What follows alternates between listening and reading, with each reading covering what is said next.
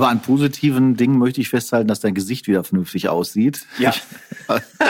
ja, Arschlöcher.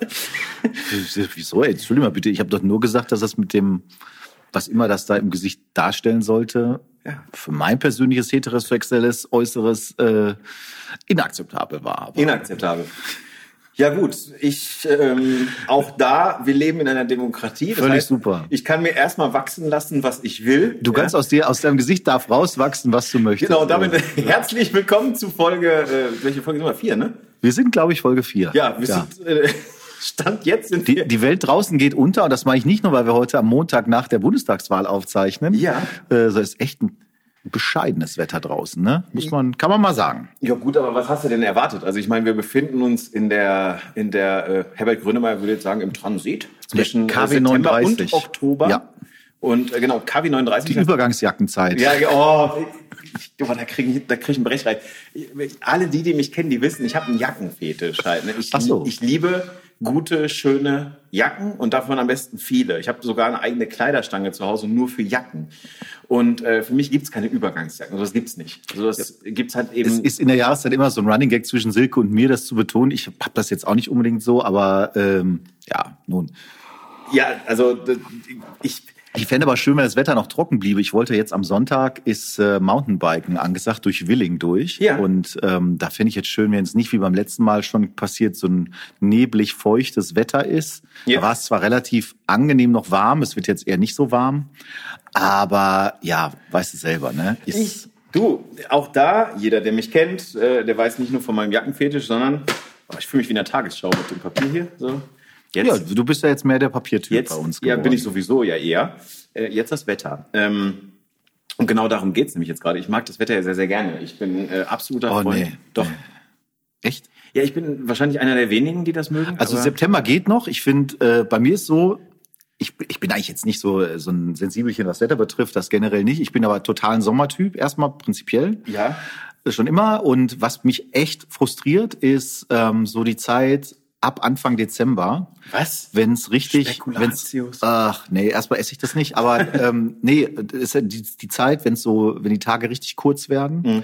Und das ist natürlich bei mir auch immer so, da kommt, es kommen zwei Sachen zusammen. Zum einen ist das Jahr zu Ende und bei mir ist dann immer so früher gewesen mit der Veranstaltungstechnik DJ, war so keine richtige Saison mehr nach Mhm. Weihnachten. Also ähm, Januar, Februar waren immer so saure Gurkenzeit, aber viel Ausgaben halt auch trotzdem für Messen und sowas. Steuern. Und dann bist du steuern und da bist du natürlich immer so ein bisschen ähm, gedrückt in der Stimmung. So, das ist also auch mit einer der ersten Dinge gewesen, die meiner Frau aufgefallen sind, dass ich so in der Jahreszeit ein bisschen äh, genervt bin. Aber ähm, ja, geht man. Wenn man das weiß, ist es ja okay. Ist jetzt nicht irgendwie, dass ich depressiv werde, aber ich muss das. Für mich persönlich ist das nicht so meine meine meine Lieblingsjahreszeit. Es passiert ja seit dir, äh, dir auch schon seit äh, 28 Jahren ungefähr, dass du wahrnimmst, äh, dass es äh, Sommer und Winter gibt und Übergangszeiten dementsprechend eben. Ja, gut, dieses Jahr nicht, aber die sonst die Dieses Jahre Jahr. davor war das natürlich so. Aber gut, durchs Mountainbiken ist das jetzt wahrscheinlich auch noch mal ein bisschen anders. Also ich habe jetzt gerade versucht, mir, das ist ja immer Menschen verachten, wenn jemand wie ich versucht, Jacken zu kaufen zum Beispiel. Menschen verachten. Ja, weil da Größen dran geschrieben werden, die halt nicht stimmen.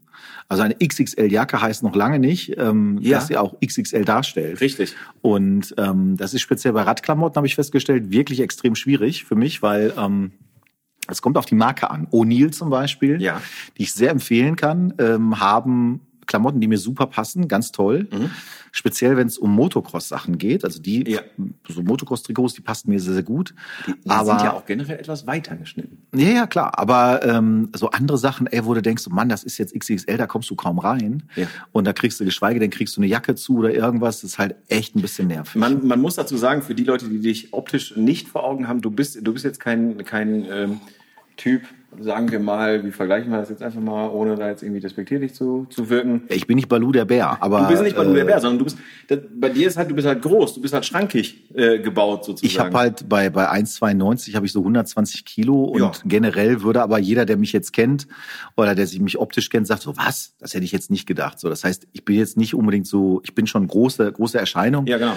Aber ähm, so ungewöhnlich fand ich das jetzt eigentlich nicht mehr nicht. Das habe ich aber immer schon das Problem gehabt. Noch dazu lange Beine. Das ist bei Mhm. Hosen auch immer schwierig und ja, keine Ahnung. Deswegen Aber äh, zum Thema O'Neill übrigens, ohne jetzt hier Name-Dropping äh, in, insofern zu betreiben, und zwar ähm, kann ich mir, ich bin 38 Jahre alt geworden dieses Jahr und meine Eltern haben mir vor 20 Jahren von Gran Canaria aus einem Surfshop ein O'Neill-Hemd, so, ein- so, ein- so ein Button-Down-Hemd sozusagen. Heute nennt man das Button-Down-Hemd, früher nannte man das Hemd mit Knöpfen, äh, mitgebracht. Dieses Hemd trage ich heute noch.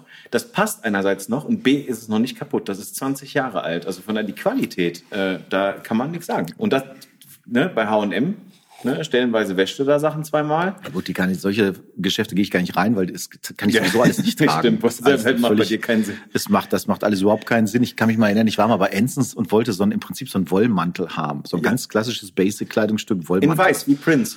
Nicht in weiß, in Oh. schwarz oder blau, aber ähm, ich habe den, hab den angezogen Kamelhaarmantel. und kriegte, und kriegte, also bis du zu den Brustwarzen kriegte ich im Prinzip das schön. Ding überhaupt nur zu Ja. und hatte schon eine relativ große Größe, wo ich so denke, wer soll das denn bitte schön tragen? Nee, so trägt man Also, die. Du hast das Prinzip nicht verstanden. Darunter musst du eben ein, ein Hemd tragen, vornehmlich Leinen, weiß, relativ weit offen. Ja, aber dann hätte ich wie ein Eishockeyspieler ausgesehen, wenn da noch Kleidung drunter gewesen Zuhälter wäre. Das wollte war ich jetzt drauf hinaus. Ja, gut, aber ähm, also summa summarum war das war das war das schwierig und ja, ich freue mich aber auf jeden Fall auf Mountainbike fahren. Ähm, weil Willing ist eigentlich immer ganz cool. Da fahren Ja. wir die Sportstättentour. Da kommst du so an der Skisprungschanze, Ja. Biathlon und so vorbei. Bobbahn. So 38, nee, in, ich glaube in An Willingen nicht, in Willing nicht. Ähm, äh, wir werden so 38 Kilometer machen, irgendwie mit, mit so knapp 800 Höhenmetern. Das Mhm. ist jetzt noch nicht die Welt. Wir hatten ja das letzte Mal, äh, hatte ich ja 1200 Höhenmeter und 44 Kilometer. Und das war echt schon grenzwertig. Also da war, da muss ich sagen, fühlte ich mich dann danach schon körperlich angegriffen. Ich habe, ähm, am, wann war das? Äh, Samstag habe ich ähm, zweimal neun Löcher Golf gespielt. Glückwunsch. Danke. Also äh, und äh, die erste Runde ähm, haben wir unseriös gespielt. Also mein Kumpel äh, Felix und ich, wir haben die erste Runde unseriös gespielt. Das heißt also, ähm, wir, also wir versuchen jetzt nicht alles auf Paar oder Birdie zu spielen, so, sondern halt einfach, wir, man versucht auch vielleicht mal einen experimentellen äh, äh, Schlag irgendwie und überlegt sich, naja, würde ich den jetzt im, im wirklichen Spiel, im wirklichen Match, würde ich den wirklich so spielen? Da versuchst du dann halt schon mal relativ direkt über einen Bunker oder über einen Teich zu spielen beispielsweise. Aber Ähm, Platzreifer habt ihr. Äh, Felix, ja, ich noch nicht, nee. Ah, genau, aber das ist ein offener Kurs. Also da, äh, da kannst du, kannst du auch hingehen jetzt. Was? irgendwie. Ja, genau. Das äh, geht ganz gut. Momentan ist der halt eben nur für Mitglieder der, der Golfschule er, eröffnet, aber da ich ja nun mal Mitglied der Golfschule Schwagenstadt bin, kann ich da halt auch jederzeit draufgehen. Und die zweite Haben die Affiliate-Links? Nö, keine Ahnung, ich glaube. Nee, ich habe mich da mit, mit Mark, also mit Marc äh, Schwagenscheid, meinem Golflehrer, habe ich mich da kurz drüber unterhalten. Und zwar, der äh, sagte so, äh, der ist so alt wie wir. Und der sagte halt so, ja, Instagram so, das verstehe ich alles nicht. Das macht meine Frau. Ganz ehrlich, Robin, ich will, ich will einfach nur Golf spielen, ab und zu mal Fußball gucken und was Leckeres zu essen am Tisch haben. So, und ein sehr gesundes Verhältnis zu sozialen Medien. Und ähm, Ja, es werden auch bestimmte, du wirst halt auch Golflehrer, wenn du halt so ein bestimmter Typ bist oder Tennislehrer oder so. Ich habe ja neulich beim, Ja, beim Inklusionssport habe ich einen Tennislehrer geshootet. Ja. Und wenn ich dir jetzt zehn Bilder gebe von, von irgendwelchen ahne, Leuten in Sportoutfit, Ja. also ich würde zehn Tennisspieler geben. Ja. So, Ja. zehn Tennisspieler und einer davon ist der Tenniscoach. Ich schwöre dir, Ja. du wirst immer den Tenniscoach ziemlich sicher rausfiltern äh, können. Ja, Klappt. Ich finde Tennis, Tennislehrer übrigens, ich kenne das auch aus der eigenen Familie, weil meine, meine, meine Familie ist eine Tennisspielerfamilie. Ich bin der Einzige, der es nicht äh, äh, gemacht hat, sondern ich bin dann in Richtung Badminton gegangen damals. Und ähm, absolut, ich, ich hatte, pass auf, ich hatte, das kann ich ganz gut erzählen, glaube ich. Ähm, ich hatte mal ein paar Tennisstunden, da war ich so, also so 13, 14. Meine Eltern wollten damals so diese Begeisterung mitnehmen für Andrew Agassi und so und äh, solche Sachen, ne? Und ähm, ich kann mich da an meinen Tennislehrer erinnern, in, in Bochum-Hordel äh, tatsächlich war das. Und ähm, das fängt schon mit dem Namen an. Der Tennislehrer hieß Carsten Mathieu. So, und da weißt du eigentlich schon Bescheid, dann weißt du schon Bescheid. Dann fuhr der natürlich ein SLK Cabrio, auch natürlich selbstverständlich. Also das, das, das ist ein Puzzle, das du nur lösen kannst. Da brauchst Aber du, ja, äh, äh, also SLK verstehe ich. Ja.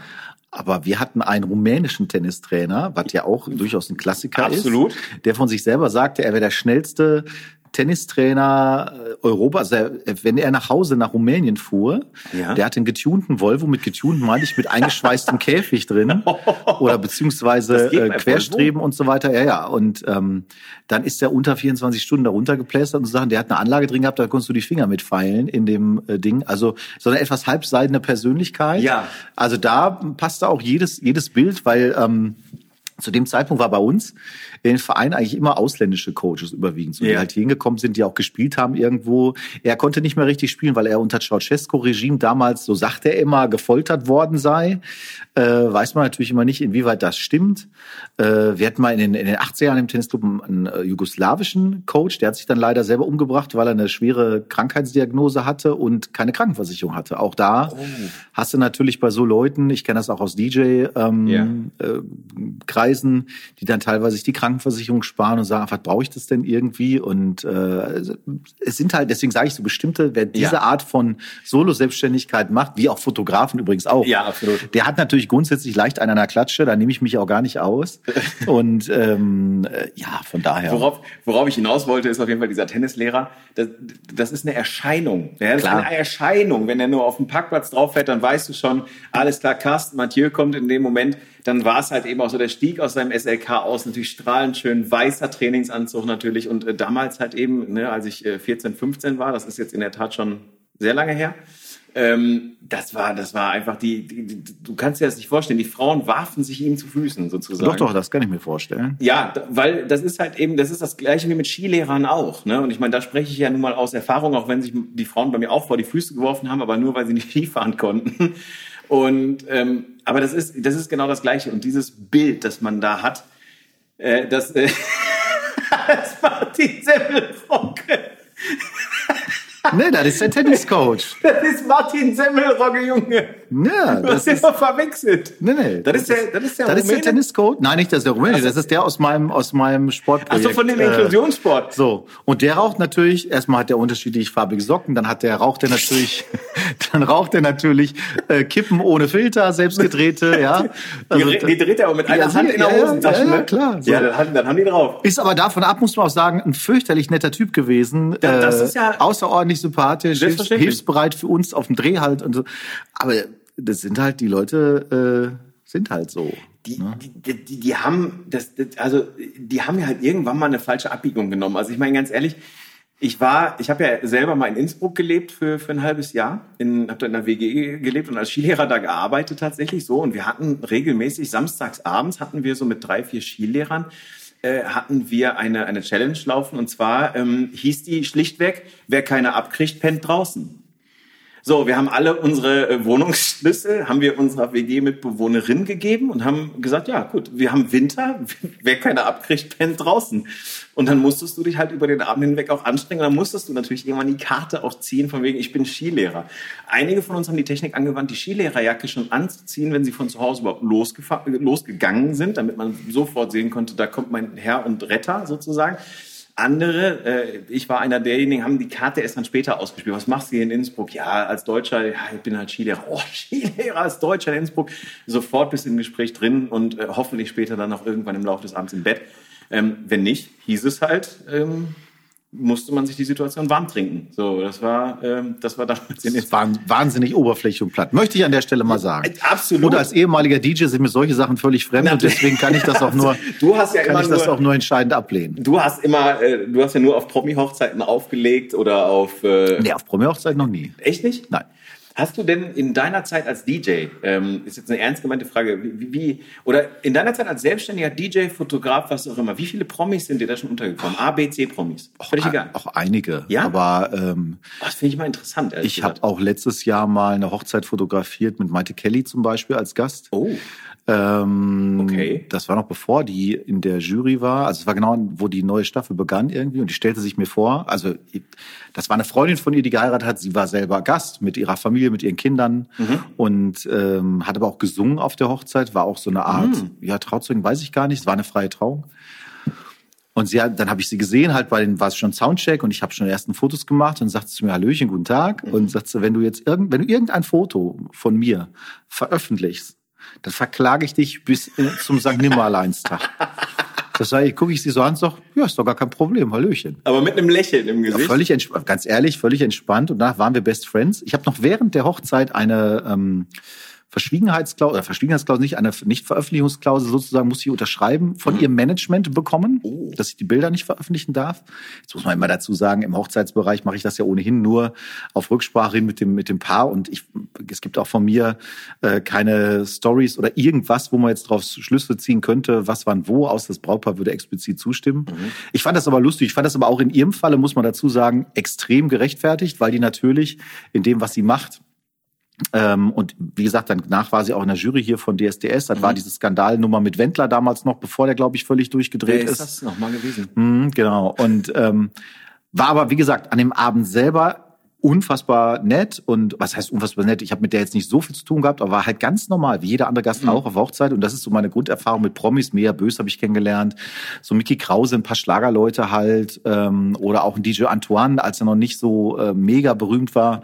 Der, äh, die meisten Leute sind völlig, völlig cool, völlig nett, völlig entspannt. Somit der positivste war Alex Christensen, mit dem ich auch lange Zeit noch nach dem Booking, was wir, wir haben ein, zwei Bookings zusammen gehabt. U96. U96, genau, einer der erfolgreichsten werden sich erinnern. Genau, einer der erfolgreichsten Produzenten eigentlich der, der Zeit sozusagen ähm, und ähm, jetzt heute nicht mehr ganz so extrem, aber der macht immer noch sehr viel und hat ja in den 90er Jahren wirklich ein unfassbares Geld verdient. Und der war extrem cool, extrem lustig und wir haben darüber hinaus auch mal viel Kontakt gehalten. Ich habe für ihn hinterher ein, zwei Remixes gemacht, unter anderem für die Nummer damals Du hast den schönsten Arsch der Welt, gibt's auch Remixe von mir, ähm, die damals sehr viele auch in Diskotheken gelaufen sind. Die Nummer war ja Nummer eins in, in Deutschland in Charts. Ja. Und ähm, wir haben damals halt äh, Vinyl-Remixe gemacht auf Vinyl für die Clubs halt. Und ähm, die kamen direkt über ihn, weil er Bock hat und sagte, hier hast du Lust auf die Nummer und so. Und äh, der ist halt auch so ein Typ, der sagt, dafür hast du Bock, weil der, wenn er dich mag und so.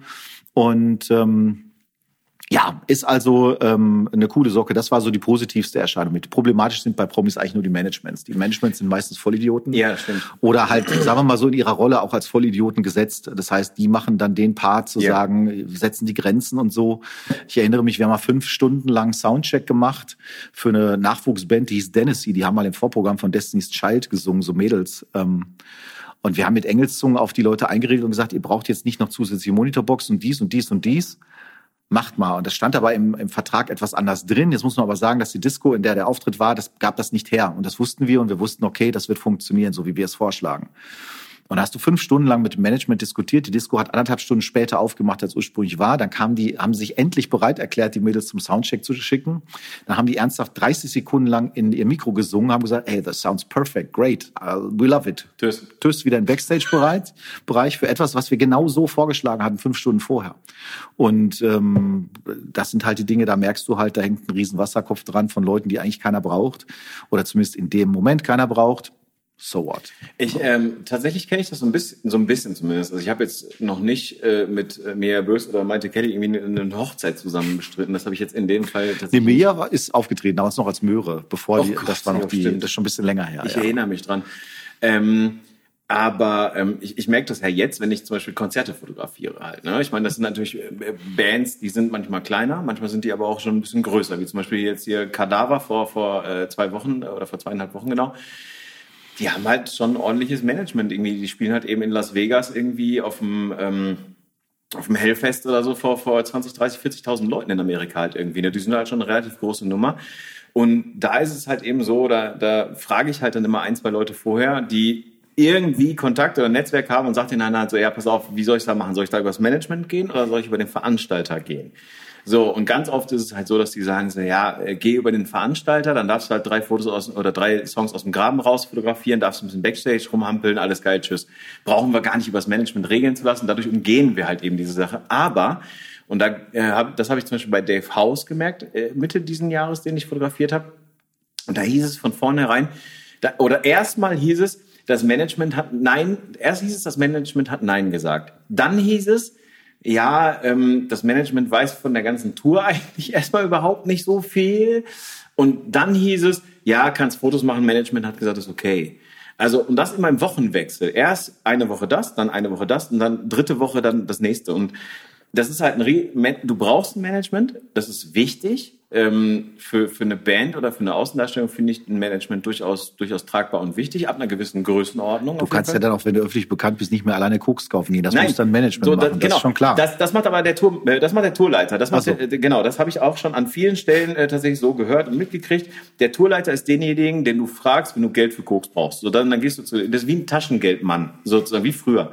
Und ähm, bei den, bei den größeren Managements, ähm, wie gesagt, das ist ein Verwaltungsapparat, der ist wichtig für Tourplanung, für Merchandise, für Veröffentlichung, Studiobuchung, Mastering, Mixing, alles gut, alles wichtig.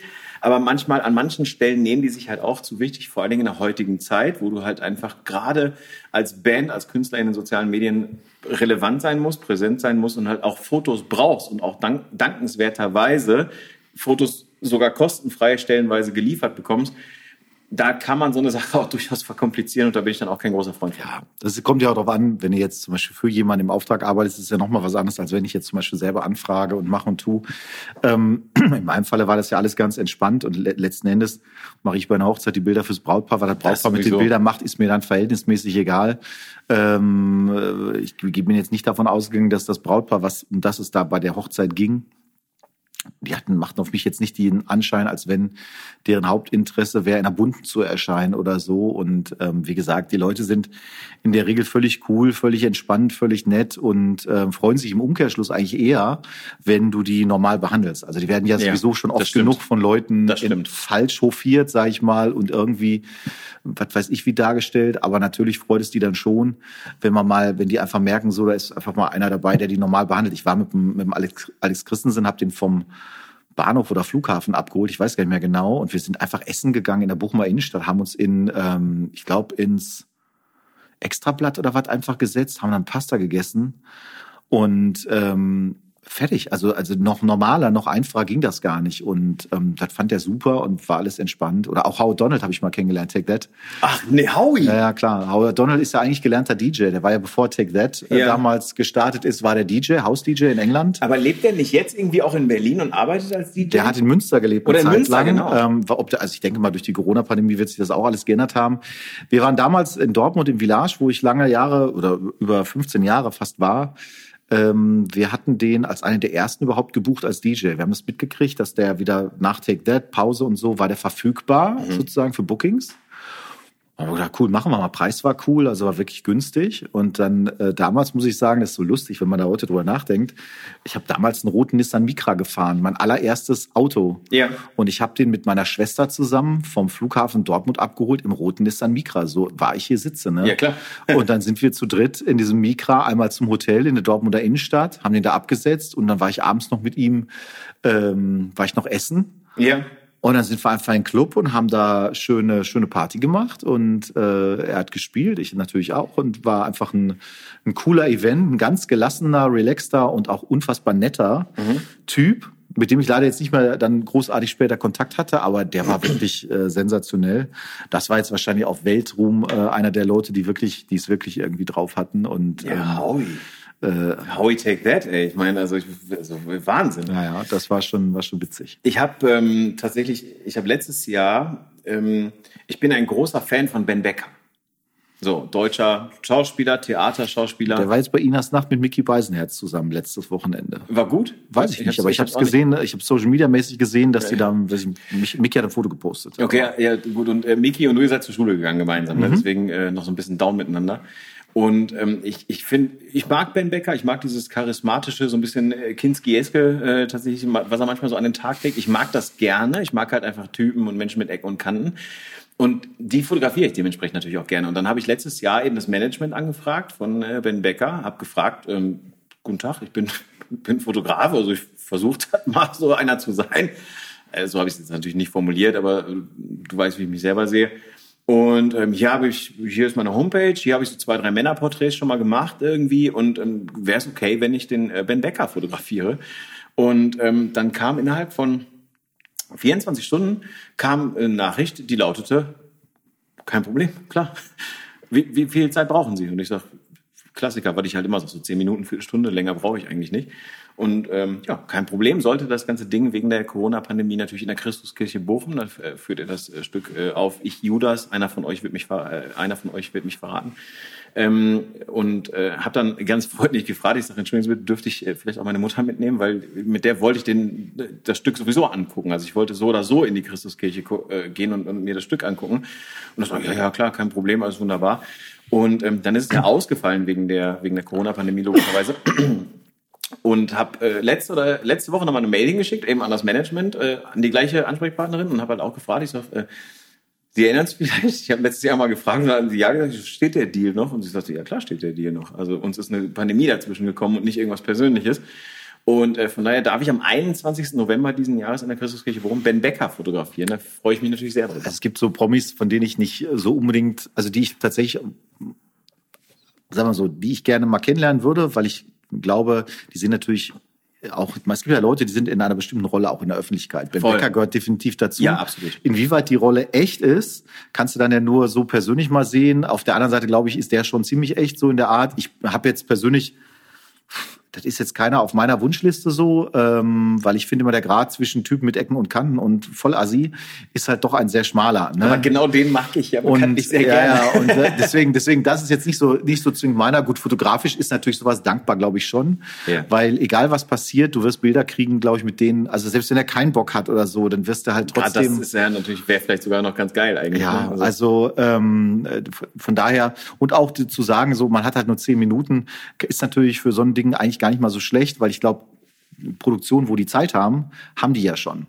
Also genau. ähm, wenn man was kriegt und auch dem Management dann zuleitet nach dem Motto, hier könnt ihr haben, ist geil, ähm, da kannst du eigentlich nur gewinnen, weil den Rest haben die halt schon. Ist wie bei war, war wie bei Dave House ja auch. Die sagte, äh, du, wie lange brauchst du? Viertelstunde, 20 Minuten? Und ich sage, ich brauche fünf bis sieben Minuten so ungefähr. Und habe den Bilder geliefert, wo die halt auch gesagt haben, so, boah krass, okay, solche Bilder haben wir noch nicht. Und das ist natürlich dann wirklich ganz cool. Und natürlich erhoffe ich mir sowas von äh, von Ben Becker in dem Sinne tatsächlich. Ist ja toll, dass wir nach 24 Minuten immerhin jetzt zwei Minuten lang Fotokontext hatten. Das ist doch schon mal. Äh, du, ich wollte, ich wollte tatsächlich aber jetzt gerade die Brücke schlagen. Und zwar. Ähm, ja, bevor wir dazu kommen. Achso. Ach, guck mal, ich habe doch hier. Äh, kommst du da dran? Ja, das ist ein Godox-Blitz. Nee, den Godox-Blitz ist egal. Die, da. Die Nikon-Kamera? Ja. Was hast du denn vor? Ich habe doch jetzt, ich habe doch aufgerüstet. Gib mal dein Auge. Näher. Wie gibt man dein Auge näher? Warte mal. Ja, du musst die Hörer auch abholen. Ja, ich habe doch jetzt Makroobjektiv. Oh, guck mal. Oi, das ist ja. Doch jetzt letzte Woche kam es. Ja, das ist kannst aber schon. Du, guck mal, das ist aber schon scharf. Ja, ne? kannst du dieses leicht rötliche, äh, was aus, äh, also kannst du das ein bisschen wegmachen? Die Kamera hat, glaube ich, so eine Red Eye Reduction. Keine ja, Ahnung, aber äh, nee, ich habe jetzt, ich habe jetzt, ich habe jetzt ganz frisch hier ähm, das Nikon 50 Millimeter Makro und wie sich das gehört, habe ich es natürlich kaum ausprobieren können ja. in der Zwischenzeit, weil ich echt so viel zu tun hatte. Aber ich muss sagen, hier so schön klein, kompakt, knuffelig. Auf jeden ähm, Fall für ein Makro. Also ich kenne das, das Makro von, das 110er Makro von Canon, das ist natürlich ein riesen Okulü. Ja, das ist ja ein 50er. Und ich muss Klar. ganz ehrlich sagen, wenn du natürlich dir mal vor Augen führst, was du da eigentlich machst bei der Makrofotografie, auch in Sachen Schärfentiefe. Ich hatte ja auch 105 überlegt, gibt's von Nikon auch, ist nur noch nicht verfügbar. Das ist das Problem. Okay. Und ich will ja ganz gerne, wenn wir ähm, zum Thema, also wenn wir, wenn wir Richtung Urlaub uns bewegen in zwei Monaten oder anderthalb, dann würde ich natürlich ganz gerne Makro unter Wasser machen. Und du hast jetzt hier 16 Zentimeter Abstand ab Sensorebene, das ist ja. also schon ziemlich wenig. Naheinstellgrenze. Naheinstellgrenze, genau. Und wenn du jetzt einen Domeport vorhast, spielt das keine Rolle. Du kannst dich also direkt im Prinzip vor das eigentliche Objekt legen. Mhm. Und ähm, ich glaube, das ist schon cool, aber mit 105 Millimeter wärst du halt, also ich könnte jetzt hier theoretisch noch auf ähm, APS-C umschalten, dann habe ich zwar weniger Auflösung, aber halt entsprechend noch näher dran. Ja. Aber wenn ich ehrlich sein soll, ähm, mit 105 Millimeter musst du damit Blende 22 nur noch machen. Das macht man auch in der Unterwasserfotografie ganz oft. Aber da musst du dann halt wieder extrem Blitz reinfeuern yeah, und so. Und deswegen habe ich den Blitz hier noch liegen im Übrigen, einfach nur. Ich habe nämlich auch hier diese wunderbar riesige. Das ist ein ähm, kleiner Beauty-Dish. Äh, ja, nicht ganz. Das ist ähm, für den Godox AD200 kannst du halt hier so ein... So ein Lodi, das ist ein Beauty-Dish. In, mein, in meiner Branche, ja, in meinem Beauty-Dish kenne ich eigentlich nur mit no, so einem Innenreflektor nochmal irgendwie mit nee. drauf. Das ist im Prinzip ein normaler Reflektor, wie dann halt äh, sowas. Aber den kannst du halt also, auf, den, auf den AD200 draufpacken und dann, ähm, da wollte ich mal so ein bisschen Makro mit mich, mit mich mit abarbeiten. Okay. Und äh, ist schon cool. Also du kannst schon tatsächlich, ich habe irgendwie eine Batterie fotografiert oder sowas und dachte so, ach, das ist aber eigentlich, ähm, das ist aber eigentlich ein schönes Batteriefoto so. Also äh, Mensch, das ist ja ein schönes Batteriefoto. Ja. Und ich meine, wir, wir beanspruchen für uns selber einen Fotopodcast mit Relevanz zu sein und reden jetzt über schöne Batteriefotos, Ludi. Naja, aber Makro ist noch ein komplett neues Feld ähm, und äh, habe ich tatsächlich ja wirklich noch nie mit was zu tun gehabt. Du könntest damit aber auch Kassenzettel in Gebüschen fotografieren. Ich könnte damit auch, glaube ich, ganz gut filmen. Das ist jetzt noch so ein Ding, wo ich mal denke, so Makrofilm finde ich auch noch mal geil. oh ja, oh ja, oh ja, ja, ja. Ähm, äh, ganz Gerade cool. unter Wasser natürlich ein bisschen geil, ne? Ja, das weiß ich noch nicht. Also äh, Könnte, das, also das Problem ist im Prinzip bei der Unterwassergeschichte, dass du ähm, halt ja, wie gesagt, mit Schärfentiefe und so weiter und so fort, dass du stillhältst. Ich bin jetzt noch mal überlegen, ob man da ein Unterwasserstativ noch mal vielleicht sich überlegt. Ja, da ist tatsächlich kein großes Foto drauf, kannst du vergessen. Äh, Ach so, ich oh. geguckt, nee, kannst du brauchst ist nur mein noch Restfotos von den letzten Jobs drauf auf der Karte. Du kannst gerne eins machen hier, kannst ja hier mal Köpi oder äh, Du, ich äh, red du mal weiter. Und ähm, ich will es halt einfach ein bisschen ausprobieren. Es stellt sich aber auch, jetzt bist du genau, jetzt hast du schon fast eins zu eins, ich glaube eins zu eins Vergrößerung hast du jetzt. Ähm, so. Also die, die, äh, das kann ich wirklich sagen, die Naheinstellgrenze ist wirklich charmant. Also das ist wirklich geil. Also ich bin jetzt wirklich sehr, sehr nah. Der Klassiker wäre jetzt bei Hochzeitsfotografie ähm, natürlich Die Ringe. Äh, die Ringe oder so. Das mache ich jetzt ja in der Regel gar nicht. Aber ähm, so der, der, was halt hier witzig ist, da fährt dann oben noch so ein Tubus raus, um mir zu zeigen, welche Vergrößerung du jetzt hast im Fokus. Aber ja. Genau, und jetzt wirst du gleich eins zu eins Vergrößerung haben, weil du maximal nah dran bist. Genau, näher geht schon fast gar nicht. Jetzt hast du eins zu eins Vergrößerung auf dem Sensor. Also Ähm, bin ich ja, ich bin, ich bin kein Makro ähm, Typ in dem Sinne, der sagt, okay, ich bräuchte das jetzt für mein Portfolio. Aber geil oder interessant ist das auf jeden Fall, weil es natürlich auch mega geil, das hat fast so ein bisschen, ähm, so ein bisschen so ein Tilt-Shift-Effekt irgendwie so ein bisschen an den Rändern. ja, weil du halt Also, eine extrem, du hast halt extreme kippt Schärfentiefe. Halt, ne? Genau, die, die Schärfe Ähm, kippt nach außen extrem ab. Und genau, ja, ja, weil du eine runde, du hast dann das runde Etikett auf der Flasche fotografiert und dann sieht man erstmal, obwohl es jetzt Blende 5, übrigens Blende 5.3, das ist auch so Oh. ein ganz schiefer Blendenwert, Ja. der sich irgendwie ergibt aus dem Ding. Das ist alles nicht so einfach und ähm, ich fand es halt jetzt spannend. Für mich war die Intention halt, wenn wir wirklich es schaffen, nach Bonaire zu kommen, was sich momentan ein bisschen schwieriger gestell- gestaltet, als ich das dachte, Ja. dann, ähm, weil wir haben heute noch telefoniert mit dem, mit dem Reiseveranstalter, habe ich halt gedacht, ich habe die Insel ja schon oft genug fotografiert, alles geil, brauche ich jetzt nicht nochmal alles gleich machen. Ja.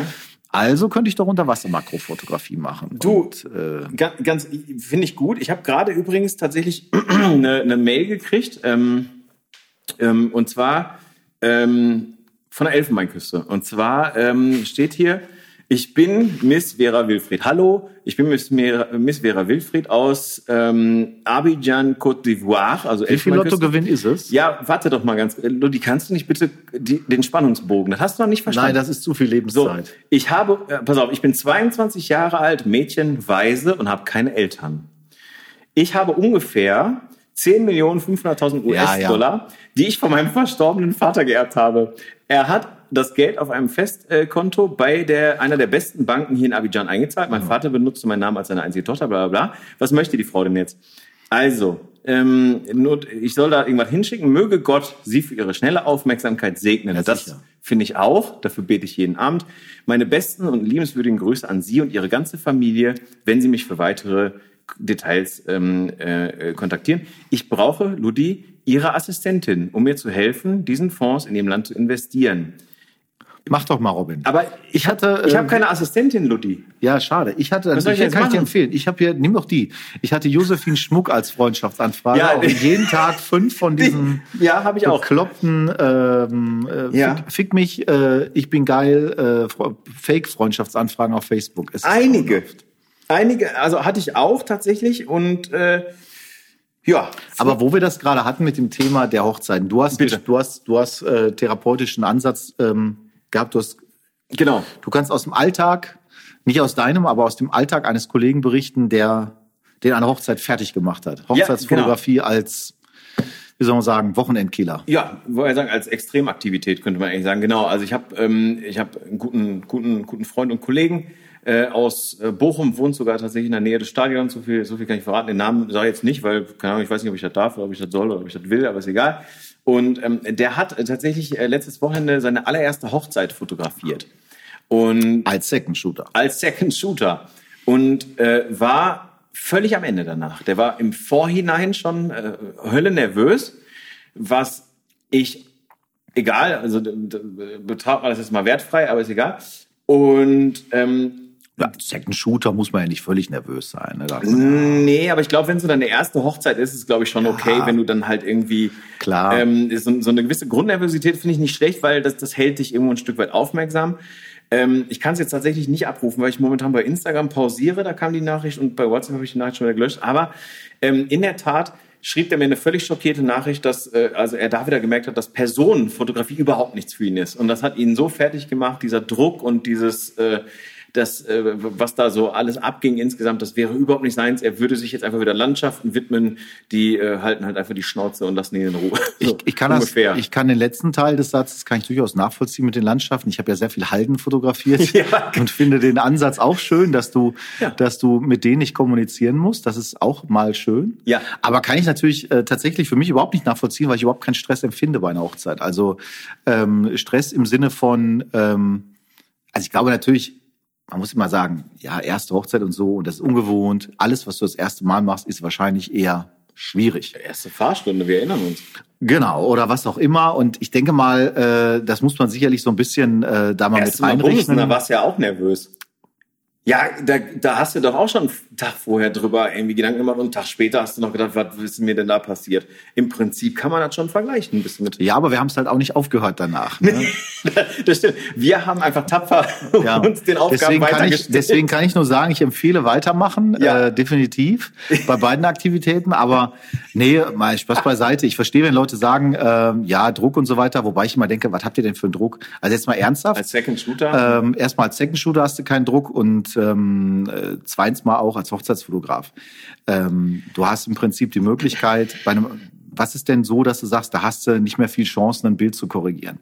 Das ist der, ähm, das ist der Einmarsch. Da hast du, kannst du mehrere Bilder machen. Also es reicht, wenn zwei Bilder beim Einmarsch scharf sind. Selbst wenn der Rest total unscharf ist oder sonst irgendwas ist, und das ist, pass auf, ganz kurz, und, und du hast jetzt gerade was vollkommen Richtiges gesagt, was ich super wichtig finde, ehrlich gesagt, was wir auch als Mehrwert den, den Hörern äh, durchaus an der Stelle mitgeben können. Jetzt hör auf mit deinem Coach spreche, ich bitte dich. Na, ja, aber warum, Ludi? Wir haben doch auch, ganz ja. ehrlich, wir haben doch auch uns zum Anspruch gesetzt, dass wir ein bisschen mit Ja, ist gut, Kelvin, weiter. So. so, ähm, es ist so, äh, man muss, ich glaube, äh, man, man darf sich niemals vor Augen äh, oder man darf niemals aus dem, aus dem Blick verlieren, okay, wie viele Bilder lieferst du im Endeffekt nachher ab? So, und du hast jetzt gerade was vollkommen Richtiges gesagt, vom einen Marsch lieferst du vielleicht ein oder zwei Bilder ab. So, lass es vielleicht zwei oder drei sein. Du musst da jetzt, also, und wenn du da halt zehn, zwanzig Stück machst, ja, weil du halt irgendwie auf Nummer sicher gehen willst, dann bist du safe an der Stelle. Und deswegen, wann, dann hast du noch Ring. Die eigentliche, die eigentliche Trauung, genau, Ringübergabe so. und bei der ne? Ringübergabe hast du immer zwei Chancen. Ich hatte neulich auch eine Hochzeit so, da habe ich eine Ringübergabe nicht mitbekommen, was einfach daran liegt, wenn in dem Moment sich die Leute halt wegdrehen, so oder der Pfarrer sich vor dich stellt, da ja. hast du zwei Möglichkeiten. Entweder du schreist laut Stopp oder aber du schubst den Pfarrer weg und sagst, ich muss da mal kurz durch. Oder die dritte Möglichkeit wäre noch, um alle rumsprinten auf die andere Seite. Dann kommst du an, wenn das Ding erledigt ist. Also bleibe ich in solchen Momenten ganz ehrlich einfach stehen und sag Pech gehabt. Nächster sitzt aber. Ja. Weil dann werden ja die Seiten gewechselt sozusagen. Vollkommen richtig. Und ähm, auch erste Kuss oder so. Ich hatte jetzt auch bei der gleichen Hochzeit es gab keinen ersten Kuss. Die haben aber einen ersten Kuss gemacht, als sie irgendwie runterging, spontan. Und in dem Moment war ich selber gerade dabei, eine Treppenstufe runterzulaufen, konnte also nicht gucken, hatte nicht die Kamera direkt oben. Dann ist das so. Ähm, man muss sich immer wieder vor Augen führen, bei einer Hochzeit äh, triggerst du die Erinnerungen der Leute an. In 25 Jahren erinnern die sich nicht mehr an jedes Detail und dann kannst du sagen, ach so, das und das ist mhm. cool. Mhm. Und du wirst dazu kommen, wenn du mehrere Hochzeiten fotografierst, altes Steffen Böttcher Rezept der Ankerpunkte ähm, ja, äh, viel ja. beschrieben, gilt ja im Prinzip für viele ähm, Dinge einer Fotoreportage. Du hast immer die gleichen Sachen, die du ich, natürlich durchfotografierst. Das heißt, hast du zehn Foto Hochzeiten fotografiert. Ja. Ich, ich hatte auch früher eine, eine Shootingliste, ja, da habe ich auch geguckt, so habe ich das jetzt drauf, habe ich das jetzt drauf, habe ich das jetzt drauf, mal unauffällig aufs Handy geguckt. Alles gaga wenn du den Job so verstehst, dass du die Leute begleitest an dem Tag und deine Augen und Ohren offen hältst und guckst und siehst, was so passiert, dann wirst du das fotografieren, was eben passiert. Genau. Und dann wirst du ganz oft erleben, dass du halt eben äh, äh den Leuten sowieso schon viel mehr gibst, als sie das erwartet haben. Vollkommen richtig. Weil sie gar nicht erwartet hätten, dass sie gut aussehen. Ich habe neulich äh, Anfang September. Wie jetzt? Na, wofür gibt's ein Getting Ready? Wie meinst du? Du hast gerade gesagt, die Leute erwarten gar nicht, dass sie gut aussehen. Ja, das ist aber so, weil die Leute sich nie, die sehen sich nie so, wie du sie über eine Hochzeit fotografierst. Originalaussage vom Bräutigam neulich war, boah, bei meiner Frau fand ich ja, wusste ich ja, dass das, dass sie super aussieht. Aber dass ich so gut aussehe, das hat ja ganz, und das meinte der ernst, das war jetzt nicht so eine, so eine Spaßbemerkung. Das heißt, die Leute kommen ja in eine Situation rein, wo sie, wo du gar, wo die gar nicht wissen, wie das, was, wie das hinterher wird. Ja, ja, genau. Das heißt, die haben immer einen Überraschungsfaktor Ja. drin. Die sind immer, wenn du nicht komplett, also was heißt verkackst, aber ich kann immer nur sagen, was natürlich bei einer Hochzeit auch geht, das musst du schon können. Also Ja. ähm, ich bin auch, ich bin jetzt auch kein Freund davon, ähm, zum Beispiel groß mit Second-Shooter so zu machen. Kann man machen, habe ich jetzt nicht so gemacht. Ich kann immer für Leute, die einsteigen, empfehlen, schießt die ersten fünf Hochzeiten gratis. Sucht euch Brautpaare, das Ja. geht mittlerweile dank Facebook-Gruppen oder so alles relativ easy. Ich habe das damals sogar über Facebook-Anzeige gemacht. Ähm, such dir Leute aus. Ich, ich hatte drei oder vier Anfragen. Ich habe drei gratis geshootet und habe denen ganz explizit gesagt, so, ich will da einsteigen und so weiter. Ihr könnt, in meinem Falle war es so, ihr könnt zahlen, was ihr wollt. Ich habe das nicht gratis gemacht, sondern ich habe gesagt, zahlt, was ihr wollt. Egal welcher Betrag es gewesen wäre, ich hätte es akzeptiert. Was es euch wert ist. Das habe ich so nicht formuliert, sondern einfach zu sagen, ihr zahlt einfach hinterher, was ihr wollt. Okay. So, weil dieses mit dem Wert, da ist eben nicht der Wert drin, Mhm, sondern okay. ähm, da war ein Brautpaar dabei, wo ich dann bei der Hochzeit erst so richtig gesehen habe, die haben in einem Hinterhof eine Autowerkstatt gefeiert, also mit Privat und allem. hab, Da war sowieso nicht viel Geld. Für die waren aber 300 Euro oder 250 Euro, was es dann glaube ich letzten Endes waren, keine Ahnung, war unmenschlich viel Geld. Ja. Und äh, das hat nichts mit der Wertigkeit zu tun. Der Geldbetrag ist nicht unbedingt das, was die, was die Wertigkeit widerspiegelt, finde ich. Aber äh, wie dem auch sei, wenn du das machst, dann hast du auch diesen Druck weg. Dann ist nämlich alles, was die Leute, du triffst dann auf Paare natürlich, die vielleicht gesagt hätten, ach, ich hätte jetzt vielleicht keinen Fotografen gebucht, aber cool, du Ah. bist ein netter Typ, machen wir, vertrauen Ja, wir dir so. Aber, aber Moment, Rudi, jetzt, warte mal ganz kurz, wenn ich hier mal ganz kurz reingrätschen darf. Also, wir haben ja jetzt kürzlich gelernt, ja, es war, glaube ich, es war diesen Sommer, wenn ich mich nicht ganz täusche. Wir haben ja gelernt, dass man ja praktisch mit einer oder zwei Staged-Hochzeiten am Strand einer, sagen wir mal, balearischen Insel, um es mal so zu formulieren. Stage-Hochzeit, Ja, eine gestaged gemeint. staged Hochzeit, genau, eine staged Hochzeit. eine gefakte, ja. Ja, genau, meint das Gleiche, dass man dann mit dem Feedback des Coaches, den man angeheuert hat, um sein Fotografen-Business hochzupedern, ähm, dass man mit zwei so äh, äh, gestagten Hochzeiten in der Tasche sofort äh, Min Minimalpreis zweieinhalbtausend äh, ausrufen kann. Mach doch, ist mir doch egal. Ja, aber das geht ja. Wenn das so ist, herzlichen Glückwunsch. Dann, dann Also ich glaube nicht dran. Ich wollte das einfach nur wer mal hat das verkauft, dieses Konzept? Äh, Welcher Coach war das? äh, du, irgend so eine Berliner Fotografin, die mit. Die, Ach, das, was ja, du- die ah, Geschichte. Ja, ja, jetzt erinnere ich das wollte das jetzt nicht so, so ganz Na, du hattest, na, du hattest dazu zu obskuren Geschöpfen hattest du Kontakt. Ähm, genau, ja, die das waren ist ja- obskur ist so eine Sache, aber sagen wir mal, die haben sich halt reinreiten lassen, die Scheiße. Das ist ja, dass es, dass es irgendwelche Leute gibt, die dir da was weiß ich erzählen, wie du in das Business einsteigen sollst. Äh, wenn du kannst, du kannst halt Coaches glauben oder Leuten, die halt wirklich fotografieren. Und Guter ich habe, habe zum Beispiel, Guter ähm, Punkt. Ich habe halt zum Beispiel meine, ich habe einmal damals, äh, ist ja auch kein Geheimnis, beim Sascha Krämer einen Hochzeitsworkshop belegt in Köln. Mhm. Äh, ich glaube, der lebt mittlerweile in Zürich, ist ein super Typ, macht auch super Hochzeitsbilder, kann dir das auch, also der, der kannst auch die Bilder nachweisen, weil der zeigt die Bilder auch. Ist ja und auch der, nicht und selbstverständlich bei dem heute. Workshop damals habe ich ja den Carsten kennengelernt, Carsten Andreas und ähm, dann später habe ich noch mal ein Jahr später beim äh, Steffen Böttcher den Hochzeits äh, die Hochzeitsmasterclass, wie sich das nannte, mitgemacht. Ähm, das ging über über einen Tag in ähm, in Augsburg damals auf Location, auch super cool, ähm, hat auch eine Menge gebracht. Nichts davon, was die beigebracht haben, ist revolutionär oder in irgendeiner Form jetzt ähm, äh, der heilige Gral oder irgend. Die wissen auch nicht mehr als andere aber die packen es ganz gut komprimiert zusammen und ähm, ich habe die Leute damals, also mit Sascha Krämer war eher Zufall, da bin ich drauf gekommen, weil äh, ich glaube, dass in der Facebook-Anzeige mal drin stand, wie er äh, eingespült wurde sozusagen in die Timeline. Beim Steffen äh, wusste ich es halt, dass mich interessiert, weil der zu dem damaligen Zeitpunkt halt noch als Hochzeitsfotograf auch unterwegs war, beziehungsweise so dieses Branding hatte als, als durchaus guter Hochzeitsfotograf. Das würde ich auch nach dem, was ich da gesehen habe, nach wie vor weiter so, Absolut. so sehen. Und äh, der polarisiert natürlich auch sehr stark und ich halt teile auch nicht unbedingt über alles, was er so äh, sagt, aber äh, was er damals in dem Workshop gesagt hat, hatte alles Hand und Fuß. Ähm, außerdem waren die bayerischen Brezeln mit Butter auch sehr lecker, die es damals gab. Ja, ja, das war super. Aber nee, Spaß beiseite, das hat wirklich wir haben einfach so alle Bereiche durchgesprochen, auch die Businessbereiche durchgesprochen und das war super. Und ähm, der erste Satz habe ich schon mal erzählt, wo der Sascha Kremer den Workshop mit eröffnet hat, war, ihr werdet euch wundern, wie einfach das ist. Und damit meint er jetzt nicht, dass alles Pipi Kinder einfach ist, aber im Sinne von, da ist eben, das ist keine Atomphysik. Das ist jetzt nicht ja. so, du musst es halt machen. Und genau. in, der, in der Hochzeitsfotografie kann ich nur den Tipp geben, wer, wer Interesse da hat, wer Bock daran hat oder Bock darauf hat, sollte es machen, sollte sich Leute suchen, mit denen er das tatsächlich üben kann.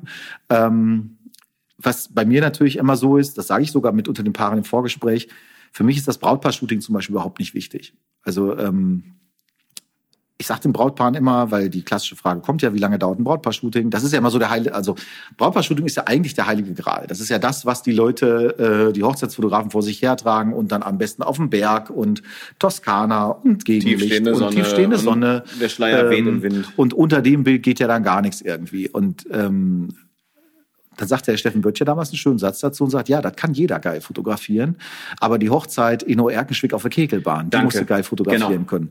Und äh, ähm, das hat Stefan, äh, Steffen übrigens ja auch ziemlich geil gemacht. Ne? Also ich meine, Steffen hat ja, glaube ich, sogar ja, ja, ja genau, der hat so eine Kegelbahn-Hochzeit, ja, ja, der hat so eine Kegelbahn-Hochzeit gemacht und ziemlich geil. Ähm, das kennt halt jeder, der, der Hochzeiten fotografiert. Es gibt einfach Tage, mhm. ähm, wo du, wo du schon im ersten Moment reinkommst und denkst, ach du liebe Zeit, ähm, wo du halt, wo du halt denkst, wo feiern die? Also manchmal weiß es ja auch aus dem Vorgespräch nicht. Du hast mit Brautpaar gesprochen, wir feiern da und da und da und okay. Und dann kommst du da auf die Location und denkst so, was ist das denn hier für eine, für eine Location? Wie gesagt, damals bei meiner allerersten Gratis-Hochzeit, da dachte ich auch so, was habe ich denn hier gemacht? Das kann ich doch in, in keinster Weise verwenden. Doch, konnte ich am Ende doch. Und ähm, hat mir einfach geholfen.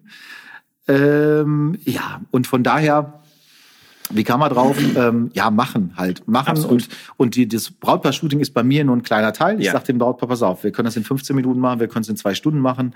Aber in der Regel sagen die Brautpaare, du, äh, mit hingehen, zurückgehen und so weiter. Wenn du eine halbe bis eine Dreiviertelstunde für ein Brautpaar-Shooting genau. hast, hast du mehr als genug. Bin ich vollkommen und dann, bei dir. dann hast du die fünf Bilder, die du brauchst, damit das Brautpaar sagt, oh schön, da sehen wir aber schön aus, genau. das ist aber toll. Und äh, die hast du dann irgendwo im Kasten im Laufe des Shootings dann hast du auch noch 20 andere, die passen auch noch und dann freuen die sich und sagen, Mensch, cool. Ähm, ich hatte ja neulich, habe ich dir ja schon geschickt, ähm, das Brautpaar auf der Bank. Ja, ähm, mit dem mit dem, mit dem, mit dem, und dem Pilz in der Hand, genau, die einfach überhaupt keinen Bock auf ein Shooting klassischer Art hatten, die mich schon ich kannte das Brautpaar schon länger, weil das die fünfte, sechste Hochzeit aus dem Freundeskreis ist, die lachten mich eher aus bei allem. Und, und sagten so, ach ja, hm, ne, dieses Posing war so gar nicht ihr. Ja, ich sag, komm, dann holen wir uns ein Bierchen und dann stößt du mal damit an und so. Und schwuppdiwupp hatten wir drei, vier, fünf Bilder, die alle genau die beiden darstellten, weil die halt rumgeflaxt haben und Spaß gehabt haben.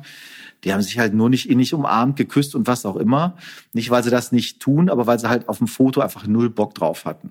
So, und ähm, das Problem ist, die meisten Fotografen scheitern eher an so einer Erwartungshaltung. Die erwarten halt, dass dies ja. und jenes passiert. Ja. Die erwarten, ja. dass jetzt, ähm, dass jetzt Stress passiert. Die erwarten, das muss jetzt alles perfekt sein. Du musst halt einfach auch äh, Jetzt guck mal raus, wie das Wetter gerade ist. So, wenn ich jetzt hier rausgucke, hinten raus und stelle fest, es ist halt düster, regnerisch und grau in grau, dann kann ich halt nicht erwarten, dass ich jetzt die Gegenlichtbilder in der tiefstehenden Toskana-Sonne mache dann ist das so. Dann sollte ich als Fotograf aber auch nicht krampfhaft versuchen, die zu erzeugen. Richtig. Aber ich kann ja andere Motive machen. Aber das ist, ne? und genau das ist der Punkt. Das finde ich ganz gut, dass du es jetzt gerade sagst. Nämlich äh, der Punkt ist, ähm, ich glaube, die große Kunst bei Hochzeiten ist, sich auf die Situation einzustellen. Ja. Eine Hochzeit ist in dem Sinne keine Raketenwissenschaft, weil eine Hochzeit fun funktioniert immer gleich. Da sind Leute, die weinen alle also die viele weinen, viel wird gelacht und dann küssen sich zwei, dann gibt's ein paar Ringe und dann wird irgendwie ganz viel gegessen, getrunken, gesoffen und dann wird gefeiert. So eine Hochzeit funktioniert eigentlich fast immer nach dem gleichen Schema. Und das ist, das sollte für den erwachsenen Menschen, ähm, der sagt, okay, ich möchte in die Hochzeitsfotografie einsteigen oder ich wurde darum gebeten, äh, Hochzeitsfotos zu machen, sollte das erstmal keine fürchterliche Überraschung sein. Woran viele scheitern, vollkommen richtig, was du sagst, ist die Erwartungshaltung. Weil wir werden natürlich zugeschüttet mit geilen Fotos von Dennis Jagusiak, von Steffen Böttcher, um, um, um nur mal zwei Namen zu nennen. Ähm, das funktioniert aber eben in Erkenschweck eben nicht. So, so ist es halt eben. Und der Punkt ist, du aber als Fotograf. Aber da funktionieren auch geile Fotos. So, und das ist nämlich, ne? pass auf, genau darauf wollte ich nämlich hinaus. Der Punkt ist nämlich der, das Brautpaar hat sich relativ bewusst für eine Location entschieden. So, das kann aus, aus monetären Gründen gewesen sein, dass sie sich für diese Location entschieden haben. Das kann sein, dass sie sich aus emotionalen Gründen für eine Location entschieden haben, aus optischen Gründen etc. pp. Das heißt, das Model, äh, Model sag ich schon, das äh, Hochzeitspaar ist sich der Location und der Situation um die Location herum ein ganzes Stück weit bewusst. Sonst hätten die sie ja nicht gebucht. So. Das heißt also, die Erwartungshaltung dahingehend ist schon mal irgendwie, wenn du halt eben im, im, im, im, im Rückraum oder irgendwo im, im, im Hof einer Autowerkstatt äh, äh, heiratest oder die, die Party veranstaltest, dann ist die Erwartungshaltung halt eben nicht im Lavendelfeld bei tiefstehender Sonne. Das ist die Erwartungshaltung, die du in deinem Kopf mit dir rumträgst, diese Bilder machen zu müssen. Und ich glaube, ähm, was, also eine Hochzeit ist insofern, finde ich zum Beispiel, ich habe das vor kurzem meiner, meiner guten Freundin Geli erzählt, die musste auch das letzten, äh, vor kurzem ihre allererste Hochzeit fotografieren, auch Hochzeit von Freunden, was immer schon so ein bisschen, wie ich finde, ein bisschen schwierig sein kann. Das ist ja auch nochmal was anderes. Richtig, genau. Aber Damit würde ich zum Beispiel nicht einsteigen. Das hat sie dann im Nachgang auch gemerkt, dass sie das nicht hätte tun sollen, aber das ist eine ganz andere Geschichte. Ähm, der Punkt ist einfach der, Geli ist, ähm, wie ich finde, wie ich sie kennengelernt habe, eine sehr, sehr ähm, feinfühlige, empathische Frau. Und ich sage, dann, kann, dann, dann kannst du kein, du kannst mit diesem, mit, mit diesem Charakterzug, den du schon in dir trägst, sozusagen, kannst du im Prinzip schon fast keine schlechten Fotos auf dieser Hochzeit machen. Warum? Eine Hochzeit funktioniert immer nach dem gleichen Schema und du fühlst, du merkst ja selber, was gerade passiert, wie gerührt die Leute sind, wie die sich freuen, sonst was. Halt einfach drauf. Feuer, einfach draufhalten. Ne? Es passiert nichts Schlimmes. So, und, ähm, und ich, ich zum Beispiel, was ich halt geil finde an Hochzeiten, ich habe jetzt zum Beispiel dieses Jahr keine fotografiert bis jetzt, was ich ein bisschen schade finde, ehrlich gesagt, aber ich, ich forciere es auch jetzt nicht so fürchterlich, sondern ein bisschen andere Dinge fotografisch wichtiger. Ähm, ich finde einfach gerade diese Individualität von Hochzeiten geil, dieses situative sich auf was anderes einstellen müssen, irgendwie auf eine äh, Autowerkstatt beispielsweise oder die Situation es mit ist halt Reportage, ne? Ja, du musst halt am Ende das ist halt das. so. Und ich hatte zum Beispiel, wo du gerade das Wetter zum Beispiel angesprochen hast, ich hatte eine, eine Hochzeit in, in Bochum-Stiepel in der Stiepler Dorfkirche und ähm, die äh, Stiepler Dorfkirche ist ungefähr so dunkel wie dein Keller, wenn du Licht auf jeden Fall nicht anmachst, aber so ist die bei Tag. So, Stiefler Dorfkirche fürchterlich dunkel. Egal, scheißegal, habe ich irgendwie ein bisschen vorsichtig geblitzt irgendwie beim Einmarsch, da war es noch okay, habe ich auch vorher gefragt, was okay ist. Äh, bei der Trauung habe ich natürlich nicht geblitzt, ISO hoch und so weiter und so fort. Man weiß ja ungefähr, was man machen muss. Ne? Blende groß machen, hast eh ein bisschen mehr Licht und so weiter und so fort. Über das Handwerk brauchen wir nicht sprechen. So. Ähm, und dann kamen wir raus aus der Kirche und äh, der Himmel sah aus wie jetzt. Der Himmel war zugezogen mit, äh, mit diversen Wolkenschichten und man wusste auf jeden Fall, alles klar, heute Abend wird es noch regnen. Ja, was habe ich denn gemacht? Ja, klar habe ich die, ich habe die Blende klein gemacht. Ich habe halt Blende 8 fotografiert oder Blende 10 fotografiert, damit eben dieser dramatische Himmel irgendwo ein Stück weit mit auf den Bildern drauf ist. Und was ist passiert? Der Brautpaar war mega geil damit, weil die halt gesagt haben, so, ja, ist doch, das ist doch mal geil, Sonne und, und hier, ne, strahlende Sonne und ein bisschen Blühen, können alle. Wir haben äh, Hochzeiten bei drohendem Unwetter, das sieht doch mega geil aus. Ja, gut, und das da, mag ich gerne, dieses Individuelle. Äh, man muss halt mit dem arbeiten, was man hat. So, genau. Und das lernst du halt sehr schnell und das lernst du, nutzt du dann aber auch an ganz vielen anderen Situationen, einfach ja, zu richtig. sehen, zu verstehen, wie es geht. Ich kann zum Beispiel auch nur, was, was so ein bisschen verpönt ist, ich kann nur Hochzeitsfotografen wärmstens empfehlen, ähm, Blitzen zu lernen. Ja. Also äh, die, die Leute, die Leute ähm, sind oft es wird dann immer so getan, ja, ich mache nur Available Light. Ja, das sagen in der Regel die, die es nicht können. Richtig. Und äh, um das dann positiv zu verkaufen. Aber in der heutigen Zeit ist es halt so, dass natürlich die Locations fast alle LED-Scheinwerfer der übelsten Bauart haben und dann eben aus Hochzeits, auf Hochzeitsveranstaltungen immer in Magenta, in Lila oder in Pink äh, die gesamte Location aus. Und du kommst um 16 Uhr, gleißender Sonnenschein draußen, kommst in die Location rein, denkst so, super, wo ist mein Blitz? Weil du yeah. genau weißt, wenn du jetzt nicht die Leute blitzt, dann hast du alle Bilder in Schwarz-Weiß oder die sehen halt alle aus wie Schweinchen dick ja. im Gesicht. Und ähm, das ist halt so ein Ding, das machst du auf einer Hochzeit genau einmal. Und wenn du dann halt in der Lage bist, einen Blitz gut zu bedienen, und ich rede jetzt hier nicht von riesigen Blitzinstallationen, äh, äh, sondern von einem ganz profanen Aufsteckblitz, wenn du den vernünftig bedienen, bedienen kannst, dann ähm, hast du eigentlich gewonnen, weil dann kann dir auch da fotografisch nicht mehr viel passieren. Äh, Klammer auf, auch Empfehlung mal, ähm, das eben beim Brautpaar-Shooting einzusetzen. Auch da wird das oft zu selten gemacht, weil die äh, Leute einfach scheu sind. Aber wenn du halt im, im Sommer, du hast das Shooting irgendwie nachmittags um zwei oder um drei oder was auch immer, die Sonne knallt, ja, dann hast du halt hässliche Schlagschatten und dann bist du lichttechnisch so eingegrenzt, dass du keine andere Chance hast, die Leute halbwegs ausgeglichen zu fotografieren, als wenn du das halt so machst. Weil selbst wenn du die unter einen Baum stellst und da hast du noch eine schöne grüne Wiese, dann sehen die aus wie Schreck im Gesicht. Also was aber generell bei Fotografen, Fotografen finde ich zählt, ist lern dein Handwerk. Absolut. Also äh, und damit meine ich eben vor allen Dingen auch die Komponente, also dass die Technik, die Technik darf in so einem Moment halt keine Rolle mehr spielen. Und Ja. dazu gehört zum Beispiel auch zu verstehen, wie die Kamera funktioniert. Ähm, ich meine, jeder von uns kennt Situationen, in denen er auch mal ein Bild verkackt hat, weil er halt vielleicht nicht äh, in dem Moment hat sich die Kamera vielleicht mal verstellt oder so. Oder zum Beispiel bei Nikon ist so hier unten nicht, aber mein 2470 hat so einen schönen Ring für Blende. Ja. Und ich habe bis jetzt immer noch nicht das Ding ausgestellt, weil ich die, will diesen zusätzlichen Ring eigentlich nicht haben. Ehe du dich versiehst, ich fotografiere eigentlich nur offenblendig, aber ehe du dich versiehst, hast du auf einmal Blende 8 und denkst so, Moment mal, wieso Ja. ist denn hier Blende 8? Was ist da los? Passiert mir bei der Leica regelmäßig, weil der Ähm, Blendenring nach das sind ja, zu sind, weich ja, ist. sind ja alles diese Dinge. Man sieht ja schon, wie wir sprechen. Das ist natürlich durchaus ein komplexes Thema, aber das ist halt Hochzeits-, also ist Fotoreportage als solches immer. Äh, Du musst halt in dem Moment, wo was passiert, musst du im Prinzip einfach nur da sein. Du musst dich vernünftig bewegen. Du musst auch zum Beispiel ich habe eigentlich immer 35, 85, aber in der Kirche habe ich halt einen 70-200 drauf. Warum? Weil ich weiß, dass ich mit dem 70-200 halt weiterkomme. Ganz simpel. Da brauche ich auch nicht lange drüber philosophieren. Dann fangen Fotografen immer an und so, ja, Zoom mit den Füßen und was weiß ich. Ja, ist cool. Wenn die aber im Altarraum stehen, kann ich nicht mich neben den, den Pfarrer stellen, nur um einen geilen Shot zu machen und der mich dann wahrscheinlich aus der Kirche entlässt. Ähm, das heißt, auch da Handwerkszeug haben, was gut ist. Ich habe ja den Fall mal erlebt bei einer Bekannten von mir, die ähm, ganz offen und ehrlich gesagt hat, dass ich für sie zu teuer wäre, sozusagen, und die dann für die standesamtliche Hochzeit, die im äh, Kohlenkeller in Herten stattfand, auf der Zeche Ewald, alter ähm, Lehrstollen der Zeche, ja, die hat dann ähm, eine Hobbyfotografin, die aber auch über 300 Euro dafür genommen hat, ähm, hat sie dann engagiert und rief mich dann nach der Hochzeit irgendwann an und sagte, wollte mich für die kirchliche Hochzeit dann nochmal nachbuchen. Sie begann das Gespräch mit den Worten, ich habe es verstanden, ich habe gelernt. Und ich habe dann Teil der Bilder gesehen und man muss halt verstehen, dieser Kohlenkeller ist eine Location, die halt ein Kohlenkeller ist, sozusagen ein, ein Leerstollen. da ist halt nur künstliches Licht. Ja. Und trotzdem aber mega geil. Und das, das Geile wiederum war, als sie sich bei mir gemeldet hat, sie war sogar nicht nur telefonisch, wir haben hier sogar gesessen noch, dann habe ich ihr meine Bilder davon gezeigt. Ich hatte diese Location schon fotografiert, das wusste sie sogar. Ich hatte ihr die Bilder aber noch nicht gezeigt. Und dass sie nicht in Tränen ausgebrochen ist, war alles, weil die Fotografin, die das vorher gemacht hat, die hat halt keine Ahnung, wie sie das shooten sollte, hatte irgendeine billige APS-C-Kamera aus dem Mediamarkt-Sonderangebot mit einem Kit-Objektiv drauf.